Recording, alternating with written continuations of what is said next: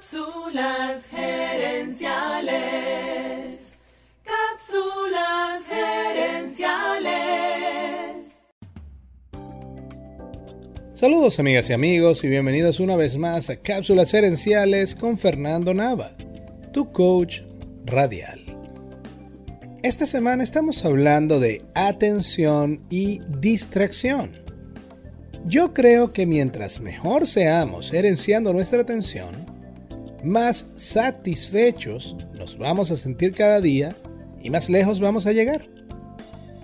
El enemigo de la atención es la distracción. Y yo pienso que hay tres tipos de distracciones. Tecnológicas, externas e internas. En esta cápsula te hablaré de las distracciones internas y de una técnica que aprendí de un libro llamado Indistraíble, escrito por Nir Eyal. El libro contiene varios conceptos interesantes. El primero de ellos es que según el escritor, toda distracción interna viene de una incomodidad o dolor, entre comillas. Y que entonces la gerencia del tiempo es la gerencia de esas incomodidades. ¿Qué quiere decir que la distracción viene de una incomodidad? Nireyal da varios ejemplos. Él dice que cuando nos sentimos solos, abrimos Facebook o WhatsApp buscando sentirnos acompañados. Cuando nos sentimos aburridos, vemos YouTube o Instagram. Y cuando estamos inseguros de algo, abrimos Google. El libro dice que si queremos ser mejores en evitar distracciones internas, debemos aprender a lidiar con la incomodidad. Y para eso él sugiere cuatro pasos. Número 1 Buscar la emoción que precede a la distracción. Número 2. Escribir esa emoción en detalle, incluyendo la hora y qué tarea hacías cuando te distrajiste.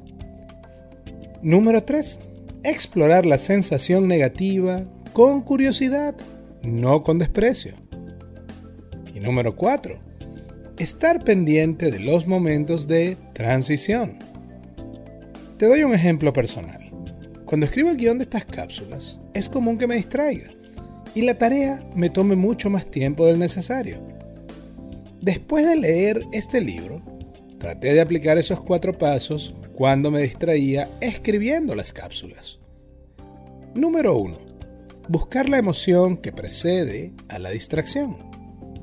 Noté que cuando me distraía escribiendo el guion, la emoción que precedía a las distracciones eran inseguridad y miedo. Número 2. Escribir esa emoción en detalle. La inseguridad o miedo venía de pensar que no iba a poder escribir un buen guion que le diera herramientas útiles a ustedes, queridos oyentes. También descubrí que esas distracciones y esas emociones negativas me ocurrían temprano en la tarde especialmente entre 1 y 4 de la tarde.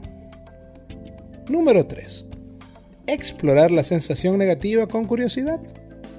Ahora que sabía que la distracción venía de sentirme inseguro, decidí explorar a profundidad esa inseguridad y me di cuenta de que la mayoría de los guiones son buenos o al menos promedio y que incluso en mis peores casos los guiones aportan algo positivo. Además, me recordé a mí mismo que la perfección no existe y que lo importante es hacer lo mejor que puedo hoy. Pero también comencé a evitar escribir entre la 1 y las 4 de la tarde, pues en esas horas me costaba más. Número 4. Estar pendiente de los momentos de transición. También noté que si cambiaba de sitio, me costaba más seguir escribiendo. Pero al revés también funcionaba. Si sentía que no podía escribir, cambiar de sitio me ayudaba. Ahora uso esas transiciones a propósito.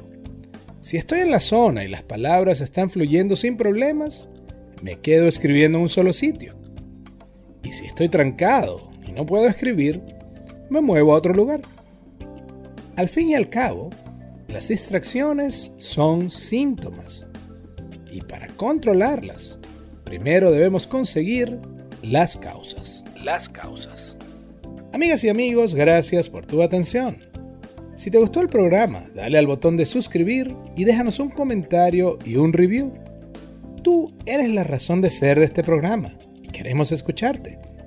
Así que si quieres sugerir un tema para discutir aquí en el podcast, envíanos un mensaje a Cápsulas Herenciales en Facebook o Instagram.